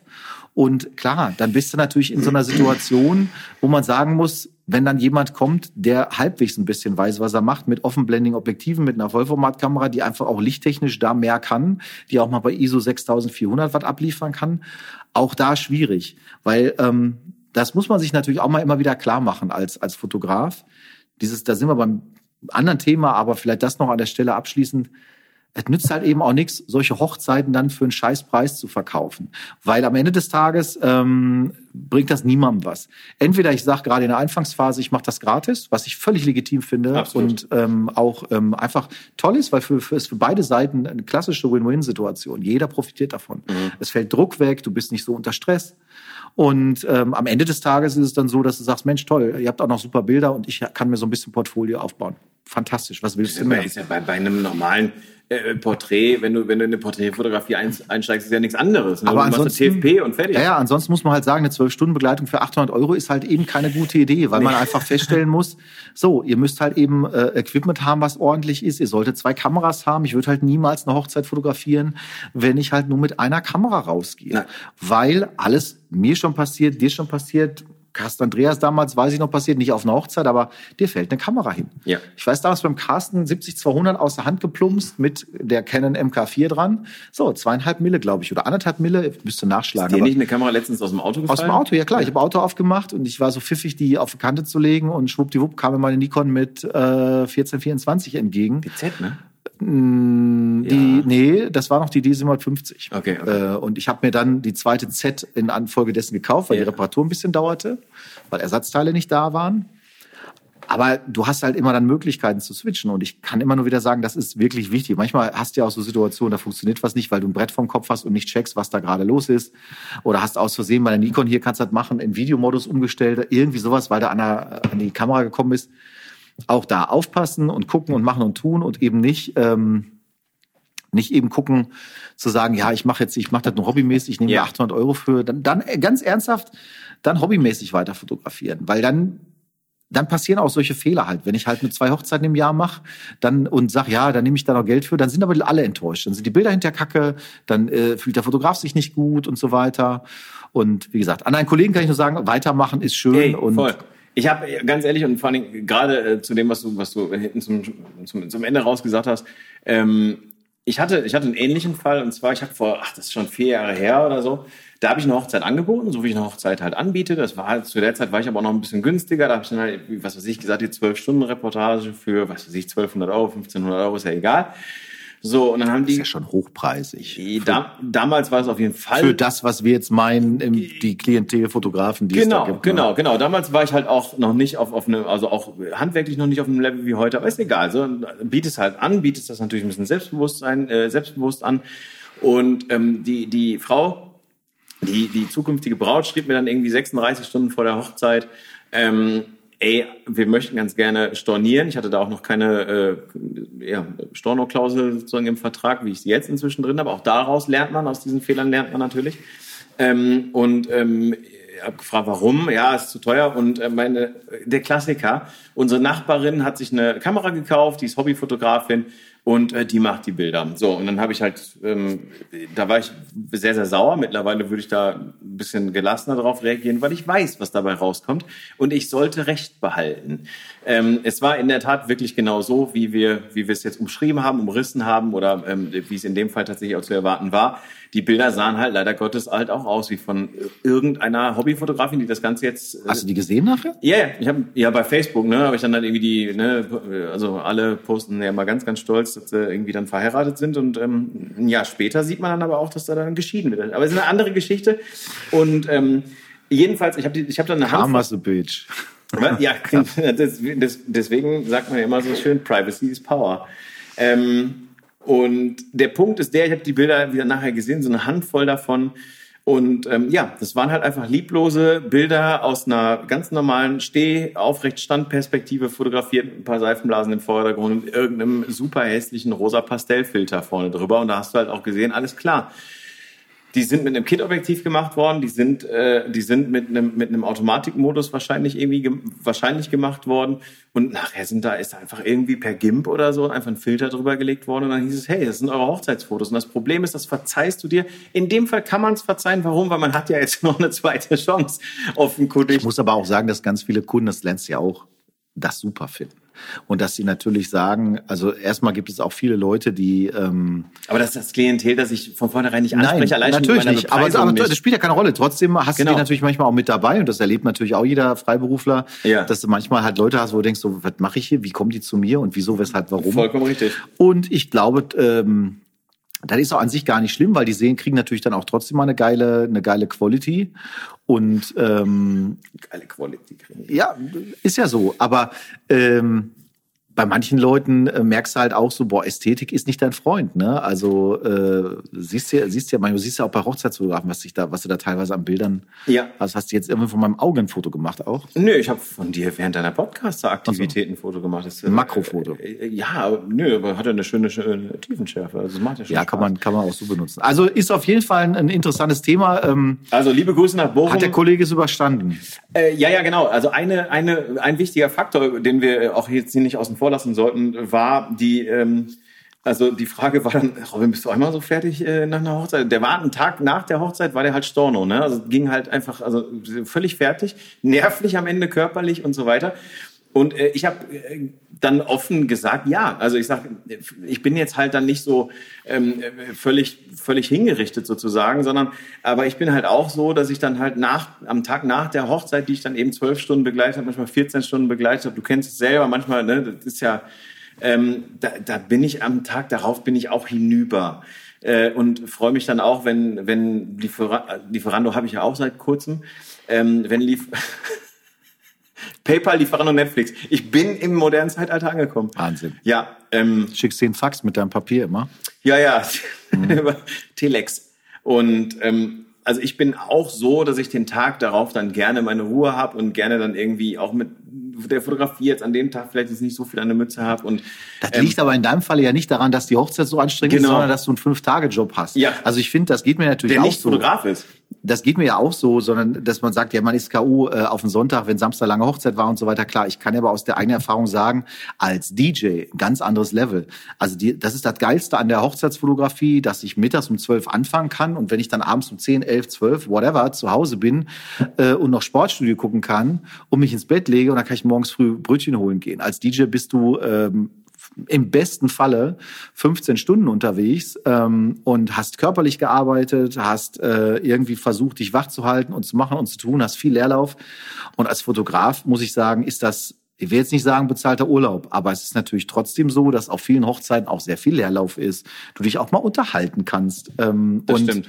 äh, auch was Schönes essen kannst. Und also das stimmt ja, das ist halt das Thema wieder mit dem, man ist es nicht gewohnt. Genau. Die Leute sind halt äh, in dem Moment es nicht gewohnt, das mal zu machen und alles äh, äh, an der Stelle. Es ist alles zu viel für. Also ja, die, du hast die Eindrücke. Die Konzentration, die Eindrücke, die, die, die Hochzeit selber, die Verantwortung, die du vielleicht ein Stück weit dir selber auferlegst, nicht, die dir übertragen wird, sondern die, du, ne, die Erwartungshaltung das, das kann dich schon körperlich und mental natürlich ein Stück weit auch es, für den Folgetag fertig machen. Es ist natürlich auch typbedingt. Jeder ist anders und, und jeder macht da was. Aber ich finde, wenn du halt bei der 50. Hochzeit noch irgendwie ultra nervös bist und ich lese das ja manchmal dann auch auf Facebook, wenn dann Kollegen so schreiben, oh, hier voll schön und total nervös, neue Hochzeit steht an, dann denke ich mir so, meine Güte, Jungs, äh, äh mal ganz ernsthaft. Ne? Ich meine, äh, Respekt auf einer Hochzeit, das ist wichtig, finde ich, dass man eben auch nicht in diesen, in diesen Modus verfällt, zu sagen, ach, ich kann das, alles geil, dass man sich nach wie vor Mühe gibt, dass man sich Mühe gibt, auch zum Beispiel in der Perspektivwahl genau. und, und all das. Ähm, und das ist alles cool, aber man muss jetzt auch nicht übertreiben und so tun, als wäre das irgendwie jetzt die, das unbekannte Wesen, du hast es ja schon gesagt, jede Hochzeit ist eigentlich immer gleich. Deswegen bin ich total glücklich, dass ich zum Beispiel nicht ausschließlich Hochzeiten fotografiere, weil ich würde mich ehrlich zu, zu Tode langweilen, weil du natürlich weißt, wie sowas funktioniert und weißt, wie was hinten rauskommen wird. Ähm, Im Gegenteil freue ich mich halt mehr darüber, wenn du Hochzeiten hast, wo du halt überhaupt nicht damit gerechnet hast, dass die halt geil sind. Ich habe dir neulich ein, ein Foto geschickt zum ähm, Riecht denn das? Da draußen geht gerade die Welt unter. Ach so, ja, mit Verspätung, aber ach stimmt. Guck mal, jetzt wo du es sagst, äh, sollte ja eigentlich gestern schon sein, aber da konnten wir noch ein bisschen Fahrrad fahren. Richtig. Ähm, ich habe neulich eine Hochzeit gehabt in ähm, im Ruhrgebiet und äh, ich hatte dir ein Foto schon geschickt mit diesem Tilt-Shift-Bild äh, mhm. auf, auf Zeche sozusagen. Mhm. Und ich kannte das Brautpaar schon, weil ich die Schwester kannte und so. Und das waren halt so ganz einfache Arbeiterfamilie, Ruhrgebiet und so weiter und so fort, wo ich jetzt als Hochzeitsfotograf schon der overdressedeste war auf der Feier. Und es war jetzt auch nur standesamtlich. Aber wir haben mega coole Bilder gemacht. Ähm, Zeche Zollverein, äh, tippitoppi. Die beiden auch ganz normale Leute, keine Topmodels oder so. Einfach ganz normale Leute wie du und ich. Und ähm, dann bin ich halt so nach Hause gegangen, habe gedacht, boah, richtig coole Bilder eigentlich geworden. Ja, das ist auch so. Da sind drei, vier Bilder dabei, wo ich denke so, die könnte ich sofort auf mein Portfolio nehmen, die finde ich geil, weil ich die so erwischt habe, dass ich halt, dass ich halt merke, erstmal, das, was ich immer versuche, ist, dass man halt sieht, ja, die beiden gehören irgendwie zusammen und ähm, die beiden passt so ganz gut zusammen. Das, so was jetzt zum Beispiel, ganz simpel, ne? Einfach genau. ein ganz simples Paarfoto, die beiden. Ja. Aber wenn man die halt vorher gesehen hat und dass die halt sich total unwohl vor einer Kamera gefühlt haben und dass die halt so in der Familie äh, so, das, das, Robin sieht das jetzt hier natürlich, ein bisschen schwierig zu machen. So, das ist sein Bruder, ihre Trauzeugin, so sind beides Trauzeugen. Der, der, Bruder ist hätte ich nie gesehen, nie im Leben nicht. Aber der sieht halt auch in Klamotten so aus, wo du halt denkst, ja, der ist jetzt zur Hochzeit irgendwie in einer normalen Arbeitsklamotte gekommen. Genau, der, der, ist halt jetzt so. gerade noch mal eben schnell vom, äh, von der Qualitätssicherung gekommen. So ne? und und ähm, äh, aber halt, wenn du dann hinterher rausgehst und sagst so, wir haben trotzdem ein paar coole Bilder dabei machen können, so. Das ist doch schön, ne? Ich, ich finde gerade das ist zum Beispiel auch super wichtig, was du jetzt gerade gesagt hast, zum Beispiel ähm, das Thema, das ist halt eine Arbeiterfamilie sozusagen. Ne? Gerade bei denen bringt es halt dann eben nichts, wenn die dann irgendwie, ähm, keine Ahnung, oder ich, ich finde es thematisch vielleicht und möglicherweise oder vom Bildinhalt her auch sehr weit hergeholt, wenn die dann irgendwie ähm, vor, ja, genau, Zeche Zollverein, äh, die, die, die, die. Da musst du die Rolltreppe. Die Rolltreppe natürlich. Ohne Rolltreppe geht es nicht. Nein. Ähm, das, das würde aber keinen Sinn machen, wenn du die jetzt in den Schloss Neuschwanstein hinstellen würdest oder so. Das ist halt einfach dann, also klar, das würde Sinn machen, weil das sind ganz, ganz tolle Bilder und ganz, ganz tolle Hochzeitsbilder, aber die Frage ist, erkennen die sich selbst auch ein Stück weit darin? Und die wollten wieder? da Fotos machen. Also genau. das war deren Vorschlag. Genau. Ähm, deswegen, das habe ich dankend angenommen. Aber dann merkst du halt auch so, das, das hast halt manchmal, du hast einfach, das ist das, glaube ich, was, was das Schwierigste eigentlich mit ist. Du musst egal wie die Leute sind, egal wie das Setting ist, egal ob das Wetter schön ist oder nicht, oder, oder, oder, all das zählt nicht. Und Genau. das ist der einzige Druck, Genau. finde ich, den du als Hochzeitsfotograf hast. Das heißt, du kannst dich eben nicht darauf berufen zu sagen, ja, aber äh, an dem Wetter war jetzt keine Sonne. Ja, okay. Äh, Nee, ich habe hab hier keine, keine Heide und kein Lavendelfeld. oder die oder die kann. oder die die Location war halt irgendwie äh, grauenhaft oder das Essen äh, war nicht schön, die Stimmung war nicht gut, was auch immer oder äh, Tante Lisbeth hatte irgendwie einen schlechten Magen und alle waren besorgt. Ist alles schön, aber das ist halt eben genau das, was was eben äh, irrelevant ist an der Stelle und ähm, das meiner Meinung nach erreichst du dann am ehesten das Ergebnis, wenn du völlig relaxed in so eine Geschichte Ja. reingehst und das weißt spätestens nach der zehnten Hochzeit weißt du ja da wird irgendwas Verwertbares bei rauskommen. Genau. Also ich gehe zwar auch immer nach Hause und denkst so, ach, an der anderen Stelle hätte man jetzt noch mal mehr vielleicht, oder dann stellst du fest, Mist, ich habe irgendwie das Bild, vielleicht hätte ich noch mal besser mal, oder hätte ich, habe ich vergessen irgendwas. Aber auf der anderen Seite musst du feststellen, ja, wird schon, das wird schon reichen. Also, Und, und ich finde gerade, finde ich auch sehr wichtig, was du jetzt gerade gesagt hast, fällt mir gerade auch noch ein. Ähm, gerade zum Beispiel, ich nehme zum Beispiel immer sehr gerne die Getting Readys mit. Weil die Getting Klar. Readys ist immer, immer so vom, vom Endline zum Schwan irgendwie so ein bisschen und, und ähm, das ist was ganz, ganz Besonderes, weil sowas machst du in der Regel halt tatsächlich auch, ja, inshallah nur einmal. Ähm, und da sind alle Leute drehen halt völlig am Zeiger um, um die Braut rum. Ne? Also dann hast du die Brautjungfern da, dann, die dann irgendwie völlig hektisch sind und hier ist was, die, die, die Tulpen sind nicht richtig und der Ballon muss noch aufgeblasen und alles mögliche und keine Ahnung. Dann ist da noch die Mutter, ist noch irgendwie am Start dann sonst wo. Und, und wenn du aber derjenige bist, der, der die Ruhe ausstrahlt, wenn du dann derjenige bist, der sagt so, ne, alles cool, wir machen jetzt, wir machen einfach ein paar schöne Fotos heute von dir sozusagen. Und wenn du auch manchmal derjenige bist, der sagst, pass mal auf, schau mal, zur Braut, ne? Die ganzen Mädels sind da hinten irgendwann am Regeln. Komm, wir machen mal eben schnell zwei, drei coole Fotos äh, hier, ne? ich hatte mal ein Getting Ready im tief Messi-Haushalt. Da hast du auch Spaß dran. Ja, hat, äh, ja, und Das- aber ich hatte ein Getting Ready in, in, in, ähm, in Dortmund. das tut mir leid. Und ja, genau, damit, so, damit, äh, Punkt. Ne, und und ähm, das war im elterlichen Haus tatsächlich. Und oben, ganz, ganz oben war, unterm Dach war die Wohnung der Großeltern, wo die Oma ähm, vor geraumer Zeit schon verstorben war und nur noch der Opa drin lebte. Der übrigens drei Tage nach der Hochzeit dann eben gestorben ist. Ich habe die letzten Bilder von dem gemacht. Das war echt ziemlich, also das, das finde ich bis heute ziemlich Brautvater eine Woche nach der Hochzeit. ja, ne, oh, Brautvater auch bitter. Pass auf, jedenfalls habe ich dann die Braut in ihrem wirklich wunderschönen Kleid, so wie sie halt zurechtgemacht war, habe ich sie halt eben in diese richtig oldschoolige Dortmunder Ruhrpott-Wohnung vom Opa reingestellt. Mit noch äh, Kalender vom Plus, dann Pillendöschen lag da noch, aber dann war da auch noch irgendwie Hummelfiguren oder sonst was und Mustertapete in, in gelb-grün, äh, um das Ganze in der Küche, Linoleumboden mit so einem Vorhang äh, vor dem Küchendurchgang. Äh, Durchgang. da habe ich die halt dann hingestellt und habe gesagt, so stell dich bitte hier rein. Das ist einfach zauberhaft schön, dieser, dieser, das ist wie ein Lost Place eigentlich, kleines bisschen. Und aber für sie ist das ja in dem Fall ähm, ein- ein Bild in der Wohnung ihres Großvaters oder im Lebensraum des Großvaters irgendwie, was ja in ihrem Brautkleid, was ja für sie auch nochmal eine ganz andere Bedeutung hat. Ich habe mich natürlich beömmelt, ich fand das alles lustig, weil das natürlich alles ganz ruppottig ist. Dann hing da noch dieses, äh, dieses gelbe Band, äh, wo, wo so Fliegen dran kleben. So, du, das kennst du auch. Das hing dann noch von so ins Abzugshaube runter, habe ich auch mit auf dem Bild. Für sie sind das wirklich coole Bilder im Lebensraum ihres Großvaters, der drei Tage später halt eben äh, gegangen ist. Und ich, ich habe halt einfach gedacht, das ist eine echt hübsche Braut in so einer geilen Ruppert-Wohnung halt irgendwie. Und das, das finde ich geil, dieses sich darauf einstellen zu können oder diese Möglichkeiten zu nutzen, die du in so einem Moment hast. Ich hatte eine, eine, Hochzeit in, in Essen, ähm, die sind im Corsa C, sind, ist die Braut äh, zur Kirche gefahren worden.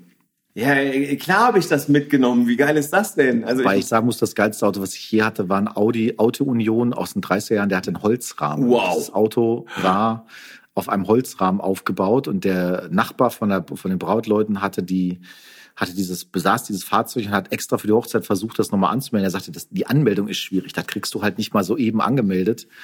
Und ähm, äh, das fuhr aber und das waren das waren richtig geil. Also ich meine immer tolle Autos immer geil, Ja, aber stimmt. das war mit Abstand das abgefahrenste, weil sowas halt echt nicht mehr normalerweise auf Straßen ist und schon gar nicht auch in diesem in dieser Bauweise irgendwie, also ganz ganz freaky. Ähm, aber es hat seinen Dienst getan und hat die Brautleute trotz Regen ähm, durch die durch die Pampa gefahren. Das war alles äh, wunderbar.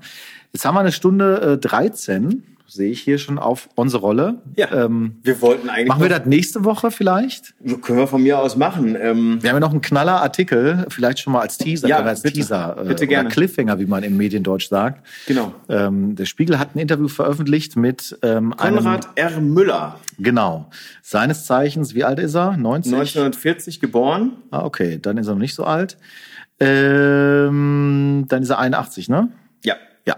Und ähm, der hat sämtliche Kanzler von Konrad Adenauer bis Angela Merkel fotografiert. Und hat auch Wahlplakate fotografiert und hat im Prinzip ist er im Spiegel zitiert worden oder interviewt worden zu diesem Thema Wahlplakate, wie die sind und so weiter. Hat da relativ hart abgeledert. Wer Spiegel Online Abonnent ist, kann das lesen, äh, wird das finden. Und ähm, fand ich, waren ein paar interessante Aussagen drin die ich nicht unbedingt immer so teile. Äh, ein paar Sachen fand ich jetzt, fand ich jetzt ein bisschen grenzwertig, aber ähm, ja, können wir vielleicht. Absolut. Ähm, ich habe den Artikel heute äh, tatsächlich erst gelesen. Ich habe, ähm, keine Ahnung, ich habe das ein bisschen vor mir hergeschoben oder so, jetzt gar nicht mal irgendwie aus Boshaftigkeit oder so, sondern einfach, einfach ein bisschen verpeilt.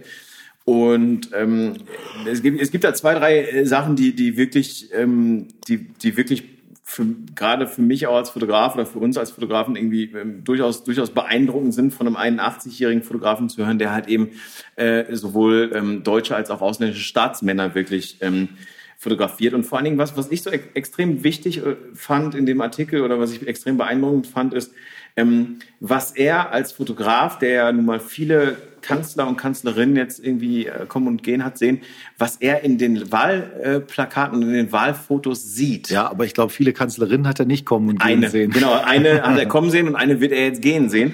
Aber ähm, genau, äh, du weißt, was ich sagen wollte. Und ähm, er, er interpretiert halt auch, also beziehungsweise ähm, Interpretation oder er bewertet diese Bilder für sich selbst ein Stück weit, was er empfindet, wenn er diese Bilder sieht. Und das ist wirklich äh, absolut lesenswert und äh, hörenswert. Wir werden es dann nächste Woche, jetzt kommen wir noch mein Tagesschaupapier, ähm, wir werden das nächste, nächste Woche also als Leitartikel. Aufgabe für alle, die das nachvollziehen wollen, dieses Interview sich raussuchen. Ähm, sag noch mal den Namen. Ähm, Konrad Müller. Äh, Konrad, Konrad Rufus Müller. Rufus Müller über die Kampagne der Kanzlerkandidaten der Spiegel vom 23.09.2021. Ein wirklich für alle Fotografen, die uns hören, ähm, absolut lesenswertes Interview. Ich habe den Fotografen kannte ich vorher noch gar nicht. Überhaupt nicht, ich auch nicht. Ich auch nicht. Aber das, was er sagt, kann man wirklich äh, nicht anders sagen, hat absolut Hand und Fuß. Ja. Was liegt im, im Laufe der Woche jetzt noch äh, bei dir an, Ludi, damit wir da einen runden Abschluss finden? thematisch, fotografisch? Was liegt bei dir an in den nächsten Tagen? Ähm, das muss ich gerade mal per WhatsApp hier bestätigen. ähm, Was musst du? Ich habe hier gerade, ich habe eine Jobanfrage für Bochum von Sonntag auf Montag hm. äh, nächster Woche. Jobanfrage von Bochum. Ja, für Bochum. Und da fragt mich, ob ich ein Hotelzimmer brauche. Äh, ja. Nein. Okay. Auf keinen Fall. Wie für, äh, Stadt Bochum? Ja, Stadt Bochum. Achso, ja, ist super. Ich brauche nicht hier, für meine Nachbarstadt brauche ich doch kein Hotelzimmer. Aber kann sich doch mal gut gehen lassen. Nee, das ist, äh, finde ich ganz fürchterlich. Ähm, der, zumal das jetzt bei uns so ist, die Anfrage kam gestern rein. Und da habe ich so gesagt, okay. ja, das ist natürlich kacke, weil äh, Donnerstag, Sonntag Aufbau für ein Streaming-Ding. Und ähm, ich bin ja nur äh, quasi Subunternehmer, wenn man so möchte. Okay, ah, okay. Für Streaming. Und ähm, dann äh, hieß es ja, also ich sage, ich, ich komme halt vom Mountainbiken wieder, ne? Und wenn ich vom Mountainbiken wiederkomme, dann kann es schon mal sein, dass ich auch ein bisschen K.O. bin und so. Ja, kannst du 17 Uhr in Bochum sein? Ich sage, 18 Uhr ginge, 17 Uhr ist zu knapp, okay. Dann machen wir Sonntagabend, also schon mal Check-up und am, ähm, am am Dienstag, äh, am Montag ist dann, ist dann die, die richtige Streaming-Veranstaltung. Ich möchte jetzt nicht zitieren, was du mir gerade hingehalten hast. Das, das war ganz, ganz politisch sehr, politisch sehr inkorrekt. Ganz äh, zum Schluss. Ähm, aber ähm, und dann heißt es halt, ja, willst du Sonntagabend äh, äh Hotel haben? So, ich, was? Nein, ich will kein Hotel haben, wenn ich jetzt in Bochum irgendwo in der Stadt oder so, da fahre ich eine Viertelstunde hin, auch wenn ich da sieben Uhr morgens am, am Montag sein muss, ist ja gar kein Problem. Das ist richtig. Also äh, das kriegen wir hin. Aber äh, was ich jetzt machen muss, ich habe diese Woche, also ich hoffe, dass meine Frau, während wir gesprochen haben, Umsatzsteuervoranmeldung gemacht hat fürs letzte Quartal. Der habe ich eben die ganzen Belege hochgeladen. Ja. Ähm, sonst muss ich es machen. Ähm, ich habe noch ein paar Sachen auf Halde liegen, die müssen bearbeitet werden. Aber ansonsten waren jetzt die die drängendsten Termine waren jetzt weg. Mein Wahlkampfbegleitung äh, hat ja nun geendet. Der Politiker hat es tatsächlich in den Bundestag geschafft. Toi, toi, toi. Über die Listenplätze. Ähm, da gucken wir mal, was eventuell in naher Zukunft sich noch ergibt, ob man das in Zukunft weitermacht. Ich glaube, er hatte das so ein bisschen angedeutet. Ähm, jetzt müssen wir natürlich auch mal ein paar Formate erarbeiten, wie man, das ist jetzt die, eine spannende Frage, wie kannst du jetzt für einen Politiker, der jetzt im Bundestag das erste Mal zieht, wie kannst du den fotografisch oder auch videografisch begleiten, so dass es ein echter Mehrwert ist, und zwar für den Wähler? Wie sieht er das? Wie sieht er das? Ich persönlich finde, man sollte als Politiker, wenn man das macht, eigentlich auch Gut, jetzt ist immer klar, dass ich dann sage, dass man auch einen Kostenpunkt sozusagen Kommunikation mit einrechnet. Aber jetzt mal ernsthaft, wenn ich weiß, dass hier bei uns in der Stadt 40 bis 50 Prozent Briefwähler sind und das heißt, Leute sich damit ja auch dem klassischen Wahlkampf ein Stück weit entziehen, auch wenn sie natürlich das sehr spät erst ausfüllen können, das ist mir schon klar. Dann stellt sich ja durchaus die Frage, wie kann ich also eine Medienstrategie fahren als Abgeordneter? Wie kann ich in Inhalte transportieren? Ich meine, natürlich muss sich auch jemand dafür interessieren. Also es muss auch jemand aktiv ähm, äh, sagen, okay, ich interessiere mich für diese Inhalte. Mein Spruch ist ja immer, Wahlkampf ist nicht nur alle vier Jahre. Die Leute sollten auch als, und es ist nicht nur eine Bürgerpflicht, wählen zu gehen. Ich finde, es ist auch eine Bürgerpflicht, sich mal seriös zu informieren. Was treiben die da so? Und äh, entspricht das dem, was ich persönlich erwarte und auch mal Kontakt zu halten? Und da sind wir jetzt, da bin ich jetzt dabei, äh, für ihn und mit ihm ähm, so ein bisschen mal konzeptionell zu überlegen, was können wir machen. Also ich kann mir zum Beispiel vorstellen, weil ich ja jetzt auch ein Studio habe, eben entsprechend, ein regelmäßiges Videoformat, so eine Art Videotagebuch, ein regelmäßiges äh, E-Mail-Format, Newsletter-mäßig. News-Update, was auch immer. News-Update, der hat einen YouTube-Kanal, wo man halt sagt, so, wer, wer halt wissen will, mit was ich so den Tag verbringe, natürlich jetzt nicht en Detail, aber ähm, ist halt, sowas musst du als Politiker wollen und ich glaube, da zahlt sich dann das Studio vielleicht auch das erste Mal aus, weil man dann sagen kann, du musst nichts machen, außer da hinkommen. Genau. Äh, ich will ja möglichst großen Greenscreen mit da reinziehen, dass man halt eben auch die Möglichkeit hat, dann äh, videotechnisch damit arbeiten zu können, quasi so eine Art Fernsehstudio-Kulisse dort aufzubauen. Ist jetzt etwas übertrieben gesagt, aber klar. Ähm, ja, so und ähm, so jetzt kommt die Antwort auf mein Hotel. Äh, Bochumer ZITS, was ist das denn? Du kennst dich doch aus. Nee. Lise-Meitner-Allee, Horst Görz-Saal, okay. Keine Ahnung, noch nie von gehört. Bei mir liegt äh, fotografisch tatsächlich jetzt gar nichts konkret an, die nächste Woche. Ähm, ich habe ähm, ich habe alle Bilder bearbeitet, die ich beim, beim Swan Magazine äh, einreiche, ähm, mhm. beziehungsweise die, die für die Swan Magazine in, in, in, in die engere Auswahl kommen. Das sind dann immer noch irgendwie so 70 Stück oder so äh, aus, der, aus der Strecke, die ich am Strand mhm. fotografiert habe mit Johanna. Da geht's dann halt natürlich so ein bisschen an die Auswahl, Kuratierung. Da hole ich mir halt dann äh, ähm, ein bisschen Hilfe von meinem Freund Andreas Jorns, ne, der einfach da ja auch nochmal einen anderen Blick von außen. Ja, mich hast du nicht gefragt, ne? So. Ja.